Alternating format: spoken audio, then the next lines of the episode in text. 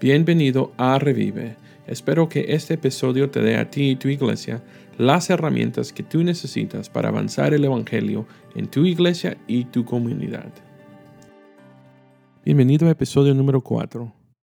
He estado recibiendo mensajes donde la gente está preguntando y dicen que no saben si su iglesia necesita ser replantada o necesita ser renovada.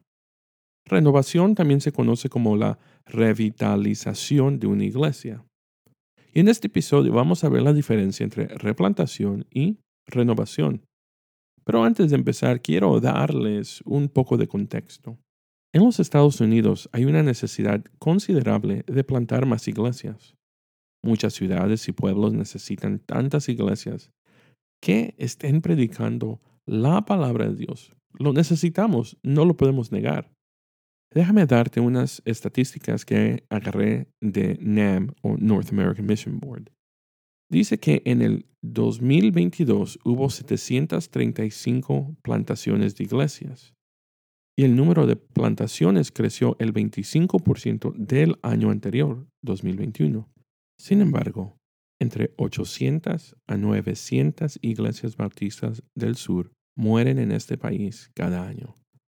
Ahora, tenga en mente que el 77% de estas iglesias están en comunidades de más de 100.000 personas, según lo que dice NAM. Más del 90% de estas iglesias se encuentran en centros de población que ha crecido en la última década. Entonces, en otras palabras, las iglesias están muriendo en áreas donde la población está creciendo, no disminuyendo. Siempre habrá una necesidad de plantar iglesias. Sin embargo, veo una comprensión innegable de que las iglesias necesitan ser replantadas o renovadas. Y mi oración es que una iglesia que está en declive un día haga esta pregunta. ¿Deberíamos replantar o renovar?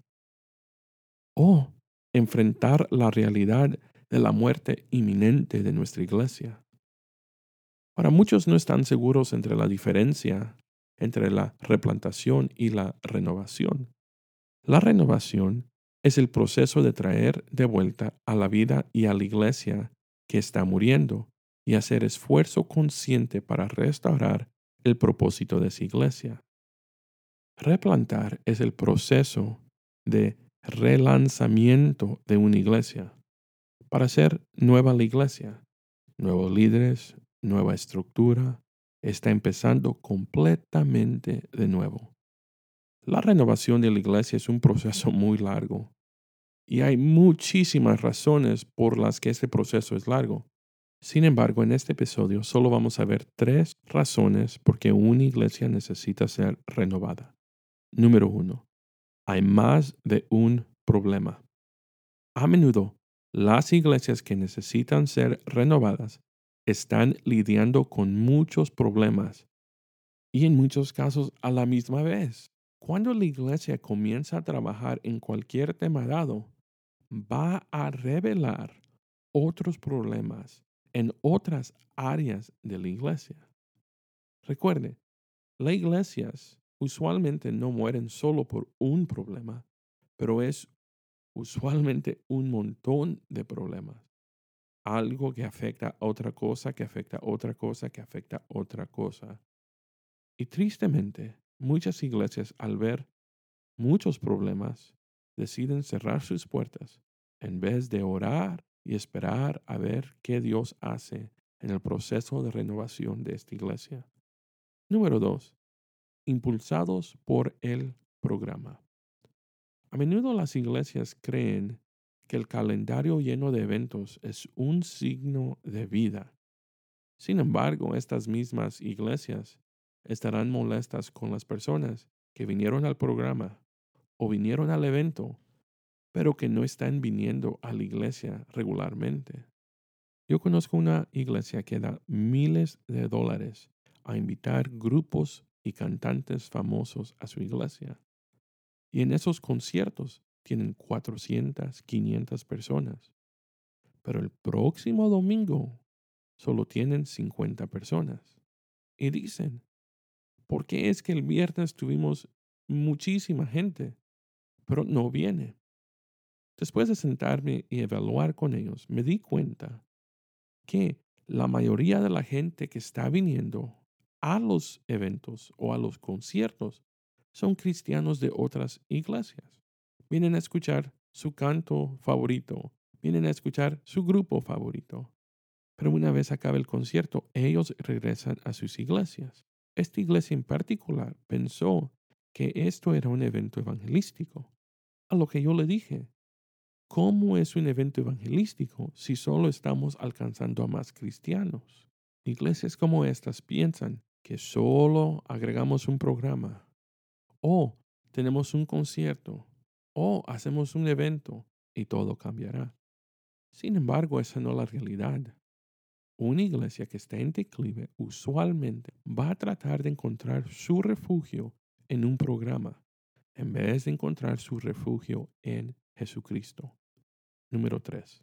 Preferencia sobre el Evangelio.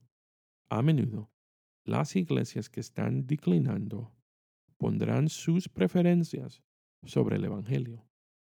El enfoque de la iglesia se centra en ellos y sus deseos y no en llevar el Evangelio a los perdidos.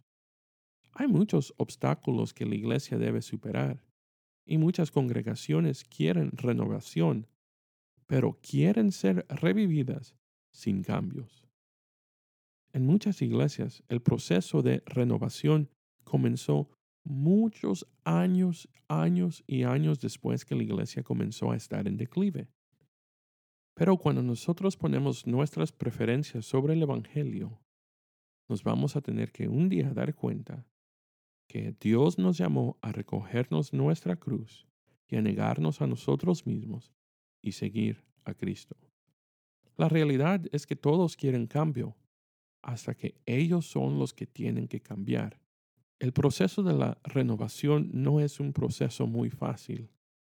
Habrá muchas lágrimas, mucha oración, muchos momentos de desesperación, pero ver una iglesia que estaba a punto de morir ser renovada habla de la gloria de Dios a esa comunidad. Ahora hablemos de replantación.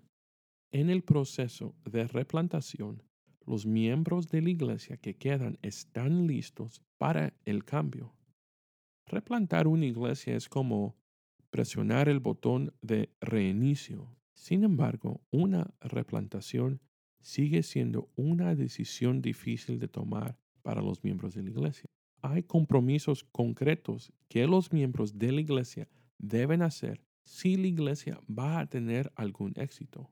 Se deben tomar muchos pasos para replantar una iglesia, pero en este episodio solo vamos a ver tres. Número uno, se necesita de todos. El proceso de replantación no es solo un paso que toma un pastor o el liderazgo, es toda la iglesia. La iglesia debe apoyarse primero en Dios y luego en los demás.